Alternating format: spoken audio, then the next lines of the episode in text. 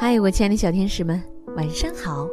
欢迎收听微小宝睡前童话故事，我是橘子姐姐。今天我要给你们带来的精彩故事名字叫《偷懒的大黄狗》，一起来听听吧。在很久很久以前，森林里居住着一户农民。他家养了一只凶猛的大黄狗。农民家种着几亩稻田。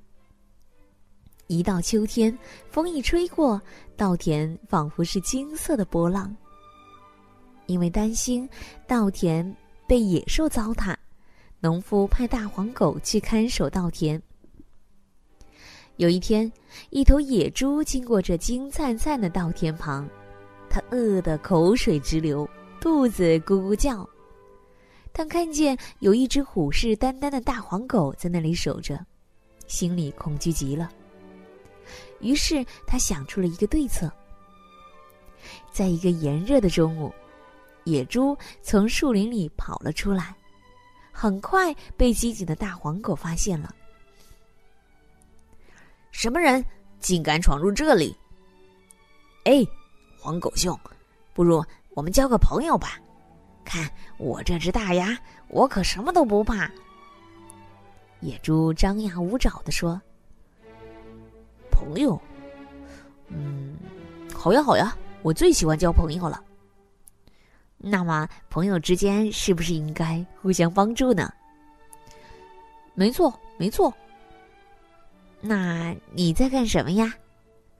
我在帮主人看稻田，可累了。”那 不如这样吧，我看你肯定很累了，不如我后天来给你看稻田啊。说着，顺便又丢给大黄狗几块肉。大黄狗心想：“嗯，看来野猪的话可以信。”于是便大口大口吃起肉来。野猪在一旁暗自偷笑道：“哼哼，看来有戏了。”第二天，野猪又给大黄狗几块肉吃。大黄狗对野猪更加的深信不疑了。